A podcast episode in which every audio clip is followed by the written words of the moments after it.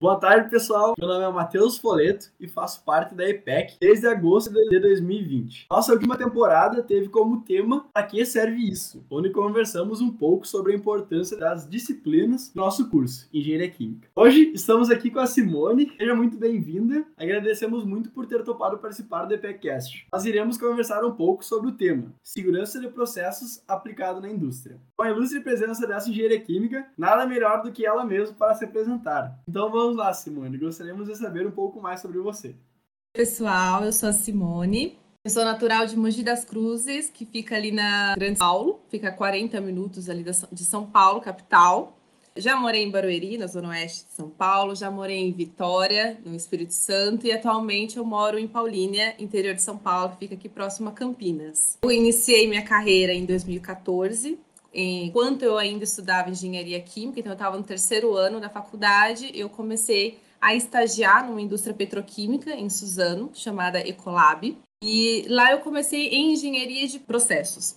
E no segundo ano eu fui convidada, era a única opção que eu tinha, porque eu era estagiária, para ir para segurança de processo, junto com o meu gestor.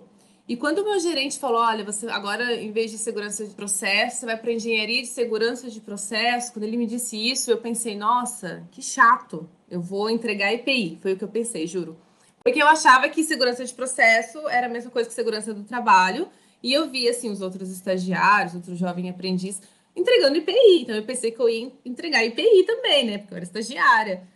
Mas aí eu falei, não, beleza, vamos lá, porque é uma coisa nova Estou aqui para aprender, né? nessa fase que a gente precisa dar o máximo, né? Quando a gente está no estágio. E aí eu tive um maravilhoso gestor, que era um engenheiro de processos, que começou a cuidar ali de PSM, que é o Daniel Cato. E ele me ensinou tudo que eu sei. Foi ele que, que me ensinou qual era a diferença de um reator para um misturador. Uma coisa assim que hoje eu olho e falo, nossa, tá na cara, né? Mas eu lembro que no meu primeiro dia de estágio eu perguntei para ele, falei, Daniel, como que você sabe qual é o reator e qual é o misturador? Tá na cara hoje, mas naquela época para mim não tava. Para mim era uma coisa assim, absurda, né? Identificar essas diferenças. A caldeira, quando eu vi uma caldeira pela primeira vez, eu lembro, sabe? Eu tenho essa lembrança ainda que eu fiquei assim maravilhada.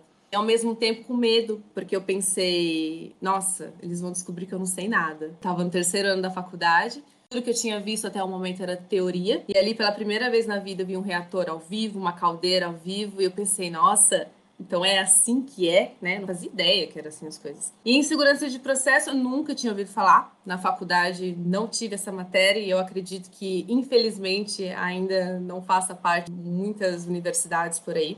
Então tudo que eu aprendi foi ali na Ecolab, no começo. Então, o Daniel me colocava ali nos cursos que ele ia fazer, ele me colocava também nos cursos online. E aí, na metade do ano de estágio, eu estava dando treinamento, né? Então, eu dava treinamento sobre os elementos de segurança de processo, para as áreas de produção, de logística operacional, controle de qualidade e treinamento para o gerente da planta. Então, assim, é, eu me desenvolvi, me desenvolvi muito ali graças ao meu gestor, que me deu essa possibilidade. Claro que ele me treinava, ele ficava ali no cantinho também vendo para ver se eu não ia falar nenhuma bobeira, mas ele deixava eu ficar ali à frente. Condução de Rasop também, né? Eu estava no terceiro ano da faculdade e eu fui aprender o que era Rasop na faculdade só no quarto ano. Então, eu também não sabia o que era Rasop, quando eu tive contato com a ferramenta. Também foi no estágio. Ele liderava os Rasops e eu era escriba. E aí, depois de um tempo, ele deixou eu liderar e ele era o escriba. A gente inverteu papéis. Cara, eu tive, assim, o melhor gestor do mundo, de verdade, porque ele me desenvolveu bastante.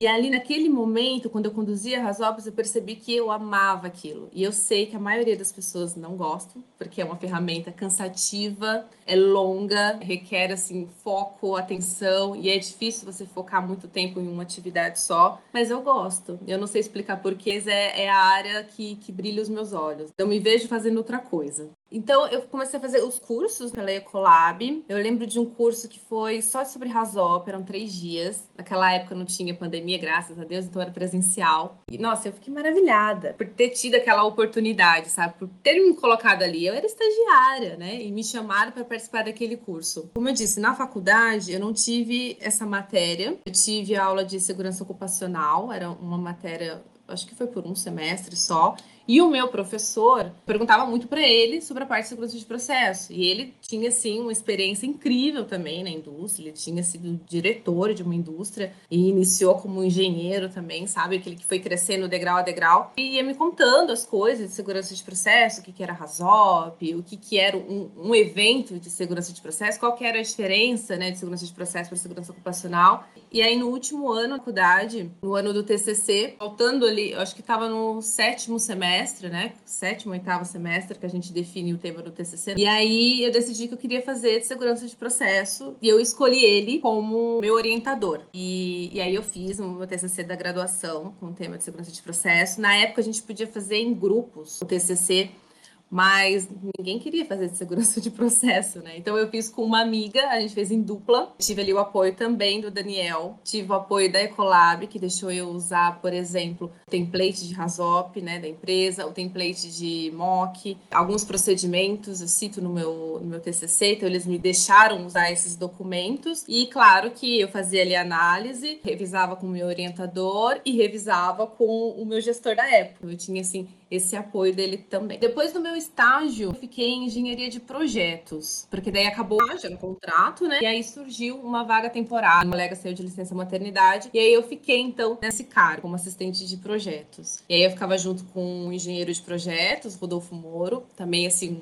um grande engenheiro, um grande amigo. E aí eu aprendi um pouco mais sobre essa outra parte da engenharia. Eu não tinha contato com o projeto. E ali eu tive a oportunidade de liderar a Rasop de gerador de gás nitrogênio e pegar no meio do caminho ali um rasop de uma planta nova que estava sendo criada, que era de um produto à base de peróxido de oxigênio. E aí ele o rasop no meio do caminho, mas eu participei, não liderei, mas eu pude participar desse rasop de um projeto, sabe? Eu nunca tinha participado de um rasop de projeto. Sempre era já do equipamento pronto, então era uma revisão de um rasop, mas esse caso foi de projeto. Depois eu me formei, terminou também aí o contrato temporário ali de assistente de projetos. E aí eu fui para a Ecolab em Barueri, que é uma empresa, são segmentos diferentes. Em Suzano, Petroquímica, e eu é uma empresa de saneante, então é um galpão fechado que fabrica ali sabonete, maciante, esses tipos de produtos. E ali eu atuei como líder de produção da tancagem, utilidades, pesagem e carregamento. Eu estava em produção, mas eu nunca tirei o pezinho da segurança de processo. Então eu sempre linkava ali quando tinha algum vazamento, alguma coisa, eu linkava com segurança de processo. Claro que também tinha ali uma engenheira de segurança de processo na, na planta, mas eu sempre puxava uma asinha ali para PSM. E também ministrei para minha equipe, para esses meus operadores, treinamentos em segurança de processo, porque eu tinha que treinar em segurança de processo, porque é o que eu mais amo fazer. Então eu mostrava isso para eles também através dos treinamentos. E depois da Ecolab, eu fui para consultoria, então eu abri minha empresa e prestava consultoria a Vale, no Espírito Santo, através da RSC Consultoria, que é uma empresa baiana. Então eu mudei história, né, fui para outro estado. E lá na Vale, eu junto com outro consultor, o Milton Scoparo, também um grande amigo, um grande professor, me ajudou muito, sabe? Quando eu tinha qualquer dúvida, era ele, até hoje, é a ele que eu recorro. E ali a gente fazia análises de voltar na Vale. E aí, depois desse contrato com a Vale, eu vim para Iara, né? Daí eu voltei para o estado de São Paulo, mas no interior. E hoje eu atuo como engenheira de segurança de processo na Iara Fertilizantes, da planta de Paulínia. E aí aqui a gente faz fertilizante e também ácido sulfúrico. Então, para fazer fertilizante, a gente precisa do ácido sulfúrico. Então, a gente faz a nossa matéria-prima, faz o produto acabado e o que sobra do ácido sulfúrico a gente vende para outras empresas. Então, além da produção do ácido fúrico, da produção do fertilizante, a gente também tem a área ali de carregamento de carretas, né, para vender ali o ácido sulfúrico e, obviamente, também o carregamento ali de fertilizante para sair da empresa. Boa, Simone, rica jornada aí, bom poder ouvir você falar, comentar sobre todos os seus processos, que bom aí que tá consolidado agora na IA. Então, nós dividiremos o nosso podcast em dois principais assuntos. O primeiro assunto seria a engenharia química na segurança de processos e como é o dia a dia de uma engenheira química em segurança de processos. Então, então, começando agora o primeiro tema, gostaríamos de entender, Simone, você entrou lá no estágio, foi convidada para trabalhar como segurança em processo e ficou com muito medo de entregar EPI. Então, a gente também quer desmistificar para os nossos ouvintes sobre o que é a principal diferença entre segurança de processo e segurança do trabalho. Segurança do trabalho, ela olha para pessoas. E a segurança de processo, como já diz o nome, olha para os processos. Aqui na IAR a gente fala assim que se atingir o PEER é segurança de processo. PEER é uma sigla em inglês para pessoas, meio ambiente, ativos e reputação. Segurança de processo ela vai olhar para esses quatro. Atingiu pessoas, meio ambiente, ativos ou reputação é um caso de segurança de processo. Ou melhor, se tiver uma perda de contenção primária, né, um vazamento, incêndio ou explosão, é segurança de processo. E segurança do trabalho vai olhar ali para pessoas. Então, o colaborador machucou a mão durante uma atividade, é segurança do trabalho. Um colaborador queimou a mão porque vazou um produto químico, aí é segurança de processo, porque teve a perda de contenção. Então, assim, eu costumo dizer que a segurança de processo é como andar de avião e a segurança do trabalho é como andar de carro. Andar de avião num ano, quantas vezes por ano você anda de avião? É muito menor. Parado com carro, é muito menor. Mesmo que você seja uma pessoa que viaja ali todos os fins de semana, carro, a gente anda de carro, né? Quase que todo dia. Então, vou falar da minha vida. Esse ano eu andei de avião duas vezes só. E de carro eu ando todos os dias.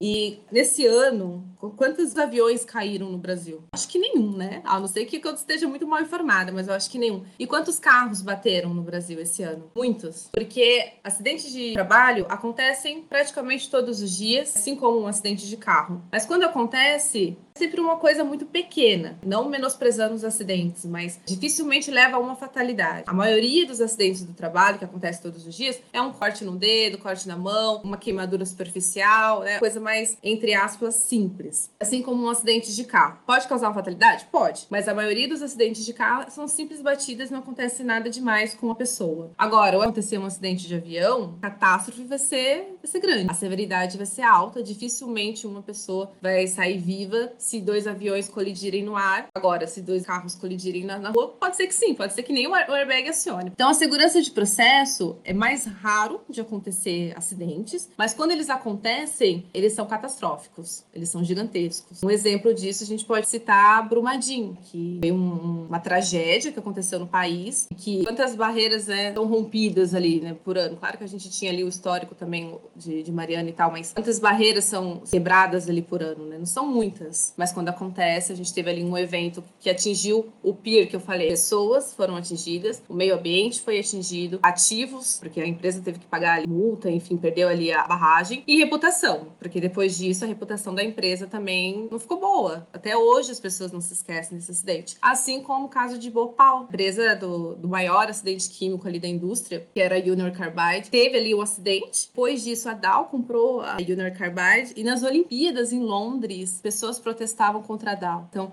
as pessoas ainda lembravam claro, e sempre vão lembrar desse acidente, até porque pessoas têm sequelas até hoje, passou ali de geração para geração, infelizmente. Então, para você ver como um evento de segurança de processo mexe para sempre. A indústria química, ela é a segunda indústria mais perigosa do mundo. Quando eu falo química, tá dentro ali a petroquímica. Ela só perde, obviamente, para nuclear. Então, como não ter uma área de segurança de processo, uma indústria que tem um risco alto, tem perigos ali que a gente não consegue eliminar? Então, é preciso ter a área de segurança de processo nessas indústrias. Embora no Brasil ainda seja algo novo, nem todas as indústrias têm e não é obrigatório ter. Assim como a segurança do trabalho. A indústria tem que ter um engenheiro de segurança do trabalho. Agora, a segurança de processo ainda não. É uma pena, porque todas as empresas deveriam ter esse profissional lá olhando para os processos. É, o meu dia a dia, como que é? Bom, eu vou para a fábrica, eu caminho na fábrica, converso com os operadores, porque é muito a visão do engenheiro de processo que está lá no meio, conversando comigo, me contando como é o processo, é uma coisa. A visão do operador, que é quem opera, é outra coisa totalmente diferente diferente. Porque quem sabe fazer o trabalho ali é o operador. É esse cara que tá ali todos os dias, fazendo ali o que tem que fazer, e é ele que sabe todas as dores que ele, que ele sente. Então, às vezes eles me procuram, às vezes eu vou até lá, a gente conversa e a gente vê pontos de melhoria, sabe? Esses dias um operador me chamou para ver uma válvula que ele falou: olha, me dói as costas para abrir a válvula, porque ela é muito dura. Isso não é segurança de processo, isso é segurança do trabalho, isso é ergonomia, não envolve ali perda de contenção combustão, incêndio ou explosão. Então é segurança do trabalho. Mas eu fui com ele na área para ver e aí depois eu ia repassar ali para segurança do trabalho.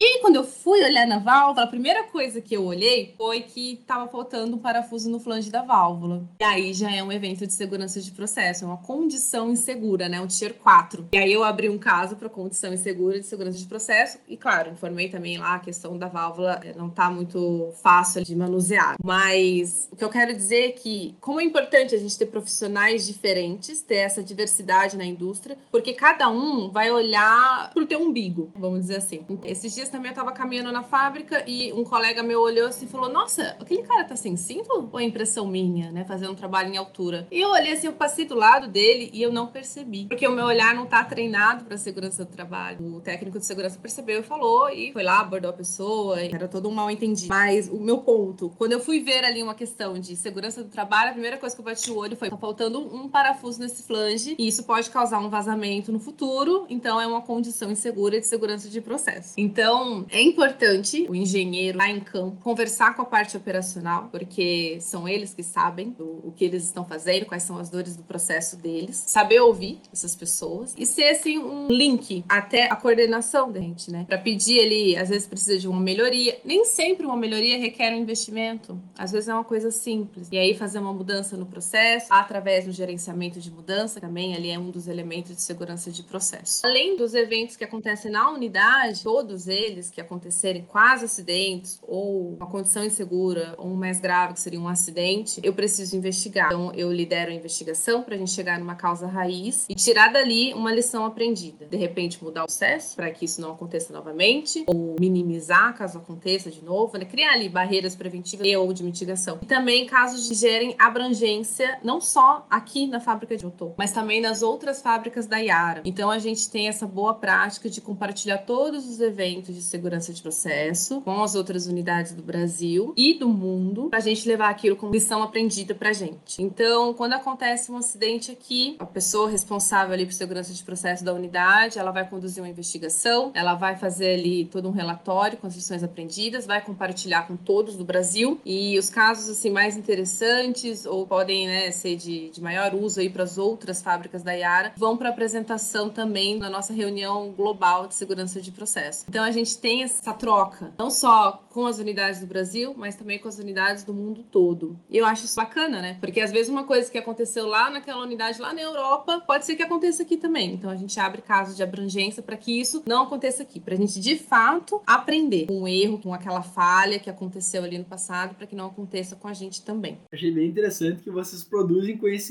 não só para a planta e para a operação de vocês, mas também para todas as plantas da, da Iara. Então, achei bem interessante que vocês fazem um trabalho de produção de conhecimento bem constante. Então, Simone, saindo um pouco do ramo da, da Iara, indo também para o ramo da engenharia química em si, a gente gostaria de entender, o que passou tem uma jornada de vários ramos da engenharia química, qual o ramo da indústria química requer mais engenheiros de segurança de processo, caso a gente queira se especializar, tipo, ah, eu aqui tem mais pessoas que precisam de engenheiro de segurança de processo.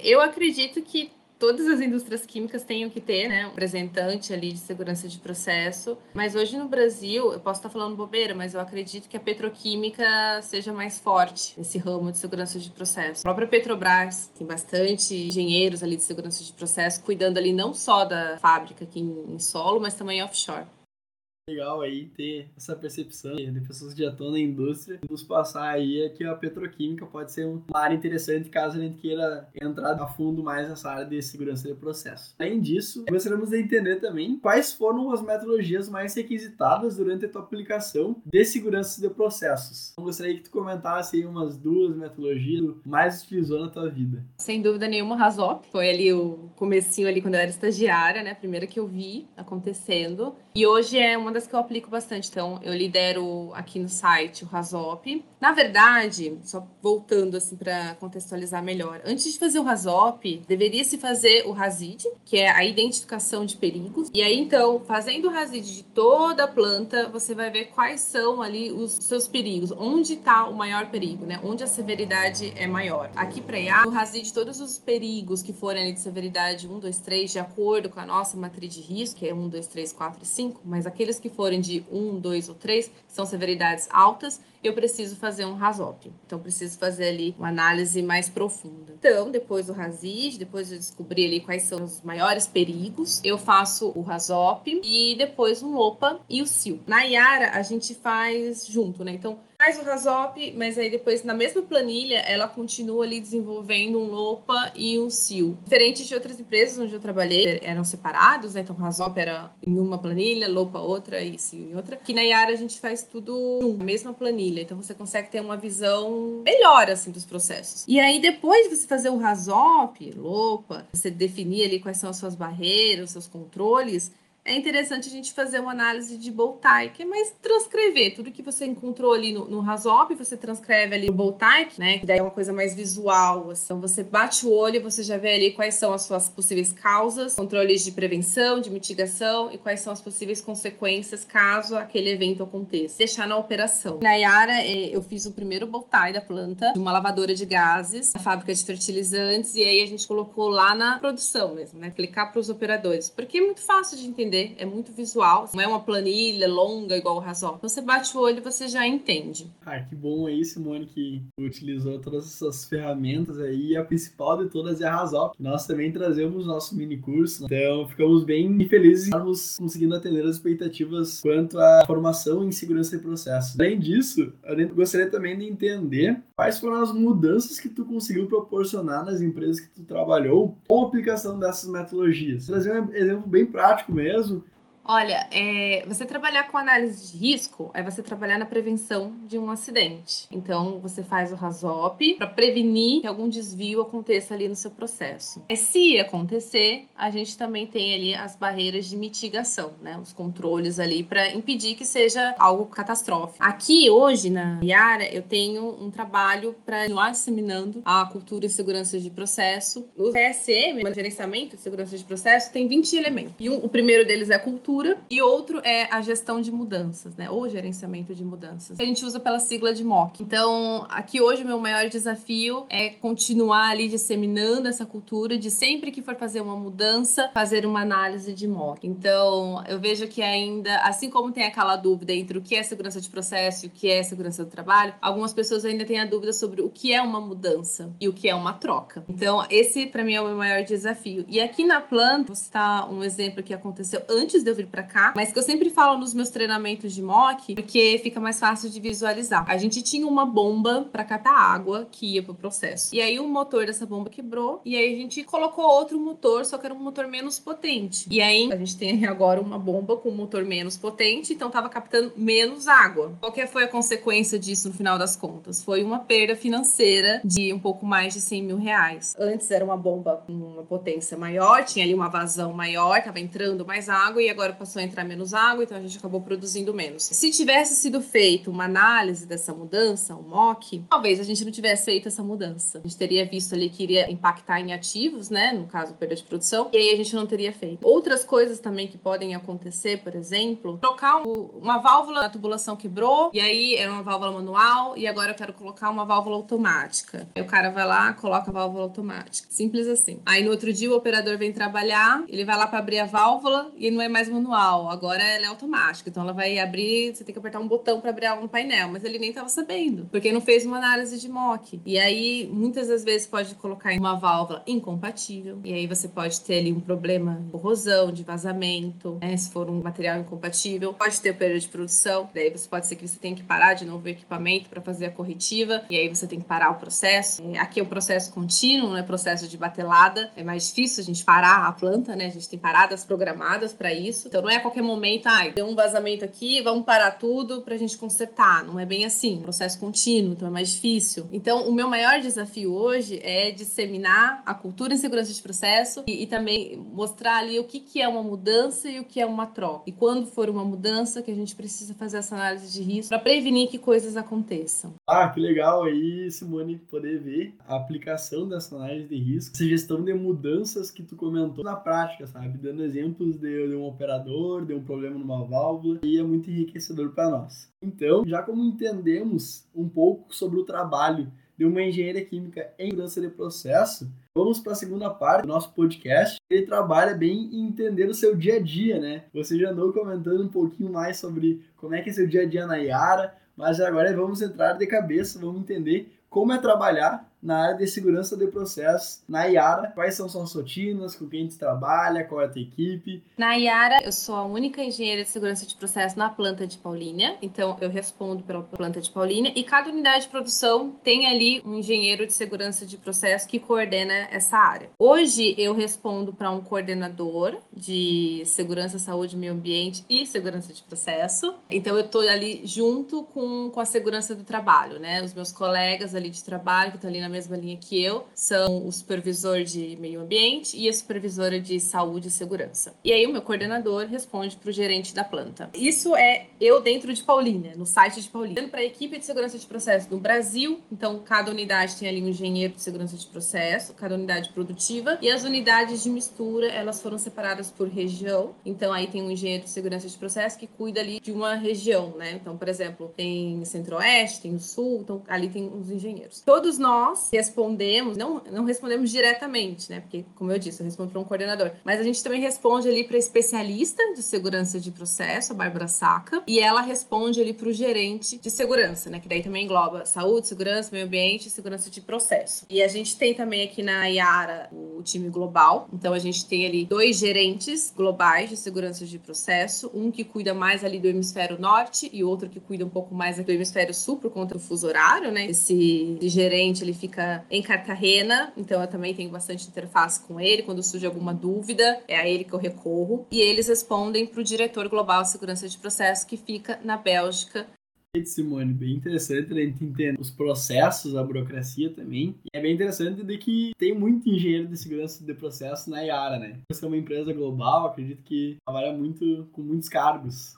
Tem, e vale ressaltar que agora a gente está com o nosso time completo. Foram contratados dois novos engenheiros há pouco tempo. De todo esse time no Brasil que eu, que eu mencionei, a gente tem 50% homens e 50% mulheres. A Iara é uma empresa que preza bastante pela diversidade e, e não é só da boca para fora. Tá? Eu, eu, posso te dizer assim com certeza que realmente é uma empresa que preza pela diversidade. E a gente tem ali tantas mulheres, eu nunca vi tantas mulheres na área de engenharia de segurança de processo. E aqui, metade do nosso time time é mulher. A nossa a especialista em segurança de processo é mulher. Porque hoje em dia, infelizmente, ainda na indústria é difícil a gente ter bastante mulheres assim. Quando eu entrei na Yara, a minha gestora era mulher também. E foi a primeira vez que eu tive uma mulher como chefe. Desde 2014 e foi a primeira vez que eu respondia para uma mulher. E, e é legal assim você ver mulheres em cargo de liderança também. Exatamente, muito, muito legal essa participação das mulheres na Iara. E bem interessante a sua fala também. Vejo bastante felicidade sua em... e orgulho também em poder falar isso. Bom, gente também gostaria de entender um pouquinho do seu dia a dia, assim, sabe? Na, na segunda-feira, na terça, como é que funciona, como é que tu trabalha, tu mais fica envolvida, o que, que tu terá mais de problema, assim, que tem que resolver.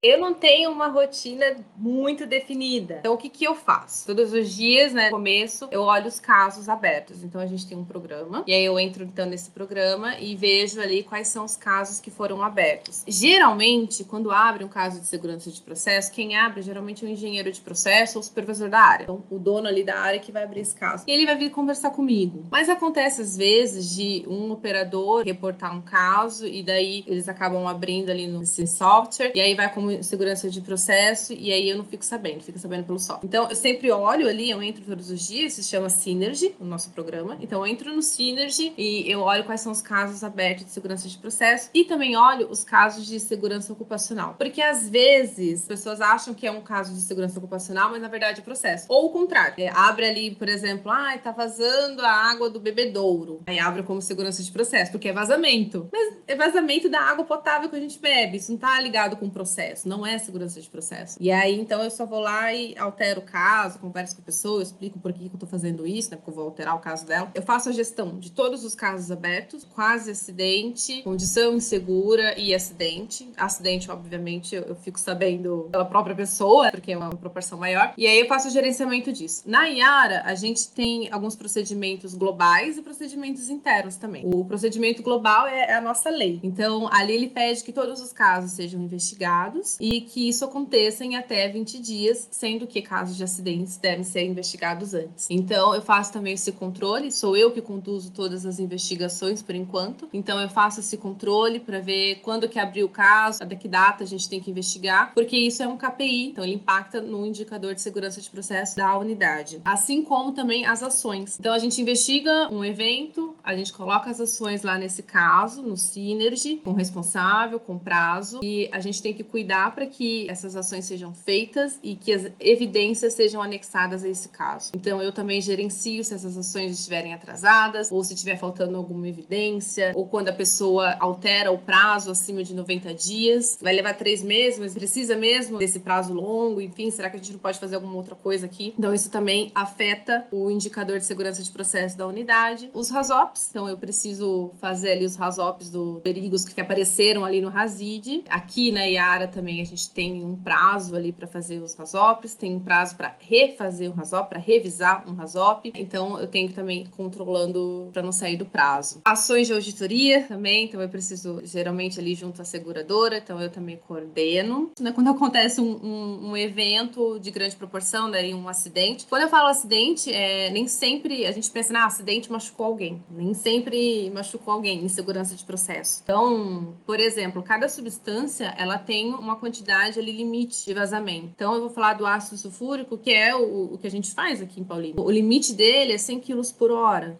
Então, se tiver um vazamento acima de 100 kg por hora, já é considerado um acidente, um tier 2. Não precisa machucar alguém, não precisa atingir a reputação da empresa, não precisa ter parada de produção ou atingir ali o meio ambiente para ser classificado como um acidente de Tier 2. Ali vai pela quantidade que vazou, pela vazão. Então, tem duas formas de virar um acidente: atingindo alguma coisa ali do PIR, pessoas, meio ambiente, ativos de reputação, ou excedendo ali o limite de vazamento. No caso do ácido sulfúrico, se passar de 100 kg por hora, vira um Tier 2. E se passar de 4 mil kg por hora, vira um Tier 1. E assim vai para cada substância. Então, assim, cada substância ali tem um limite de vazamento. Quando isso acontece, é um Tier 2 2 é classificado como um acidente. E aí a gente precisa notificar em até 24 horas para o corporativo da gente aqui no Brasil e também para o global. E aí a gente tem ali o prazo para investigar, né? Como é um acidente, passa na frente de todos os outros. Então a gente investiga rápido ali. É, nunca aconteceu da gente levar mais de uma semana para investigar, sempre assim no dia seguinte ou dois dias depois.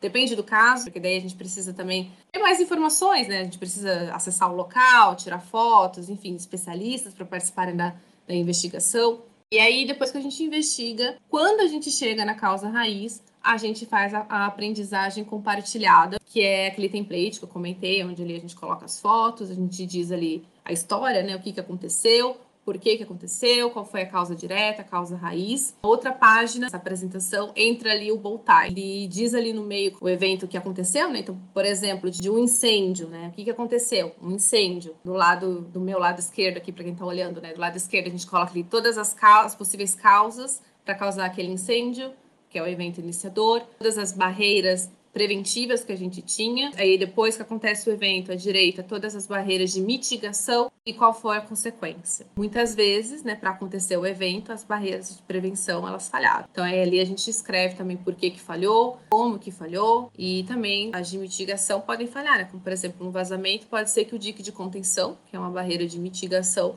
transborde. E aí venha a atingir ali o solo descoberto ou a rua pública, por exemplo. Então também pode falhar. E aí, nesse voltar, a gente explica o que aconteceu mesmo, por que, que falhou o que, e o que você pode fazer, né? Tem essa pergunta, né?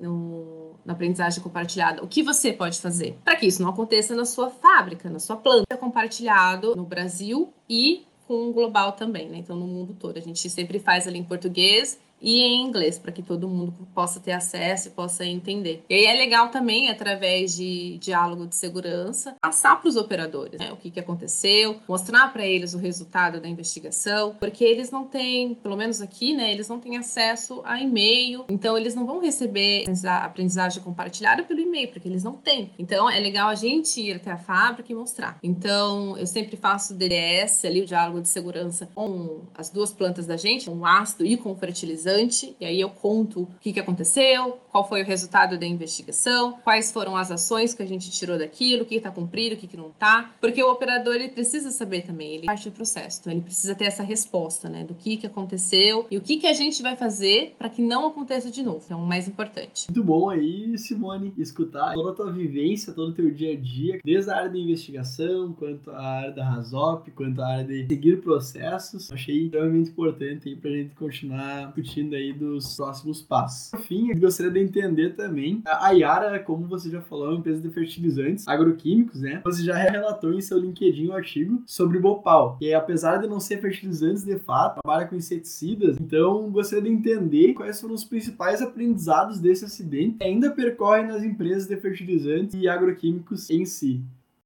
É, Bhopal foi o maior acidente da indústria química, o Razop. Ali no acidente teve entrada de água no tanque que liberou ali o metilisocianato em forma de gás, que é um gás tóxico, e foi o que levou as pessoas a óbito. Nesse caso, se eles tivessem feito um Razop, poderiam colocado barreiras, né, para impedir com que essa água entrasse. Outra coisa importante ali de Bhopal era sobre a manutenção. Então a empresa não estava passando pelo melhor momento financeiro, teve grandes cortes ali e a primeira coisa coisa que as pessoas cortaram foi a segurança. Não vai acontecer nada. Então, para que ter essa barreira de mitigação aqui? Quando teve o vazamento, não deu para neutralizar o gás, porque não estava funcionando. O flare também não estava funcionando para queimar o gás. Deveria queimar o gás neutralizado, mas não tinha como neutralizar e também não tinha fogo no flare. A decisão que tomaram foi de liberar o gás para que não explodisse o tanque. E aí também entra o plano de atendimento em emergência, também falhou bastante. As pessoas foram passar mal, muitas ali faleceram enquanto dormiam, mas outras pessoas conseguiram chegar ao hospital e não tinha ali o remédio para eles tomarem. Então, assim, uma empresa daquelas proporções, uma empresa muito grande, e os hospitais não estavam alinhados com a empresa. Enfim, foi uma sucessão de erros que a gente tem que tomar como lição aprendida, porque agora não tem mais o que fazer. Então, o que a gente pode fazer é aprender com isso e trazer pra gente. Aqui na Iara, a gente não tem inseticida. É como se fosse um veneno, os bichinhos ali que matam a planta. A gente é uma fábrica de fertilizante, então a gente faz a vitamina para a planta crescer. Mas a gente trabalha ali com ácido sulfúrico também. E o ácido sulfúrico pode liberar essa 2, essa 3, que são gases causar ali um desconforto na respiração. Então, pode acontecer de ter uma emissão pequena, um acidente, pode acontecer. Pode acontecer de alguém se sentir mal na área, pode acontecer. Mas para isso a gente precisa ter as nossas barreiras, os nossos controles. Então, a gente tem parte de automação da fábrica. Então, toda a fábrica ali de ácido é controlada por um painel. Ela tem ali algumas coisas que são manobras manuais, mas tem indicação em painel. Então, a gente sabe quando tem ali um descontrole da reação, se a temperatura aumenta muito, a concentração. Então a gente tem esse tipo de controle e também temos ali um analisador de gases na chaminé para a gente saber o que está saindo ali, né? Quanto que está saindo, porque cuidando ali de vidas das pessoas, não só da gente, mas principalmente da comunidade, pela direção do vento ele iria para fora, mas também porque é um requisito legal, porque a CETESB, que é a companhia ambiental de, do estado de São Paulo, ela que cuida então dessa quantidade que a gente pode ou não pode ali emitir de.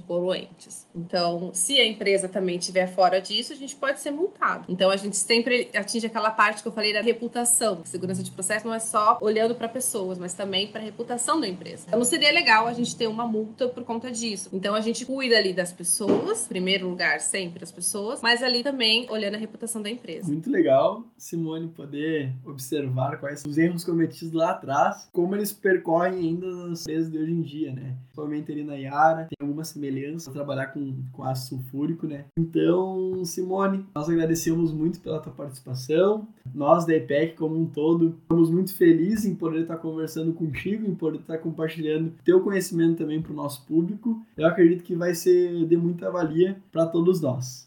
Ah, eu agradeço muito, foi muito legal participar aqui com vocês, gostei bastante. Espero ser convidado outras vezes. Eu amei o projeto, já sou fã, já estou seguindo no Spotify e só desejo sucesso para vocês, muito sucesso e qualquer coisa pode contar comigo.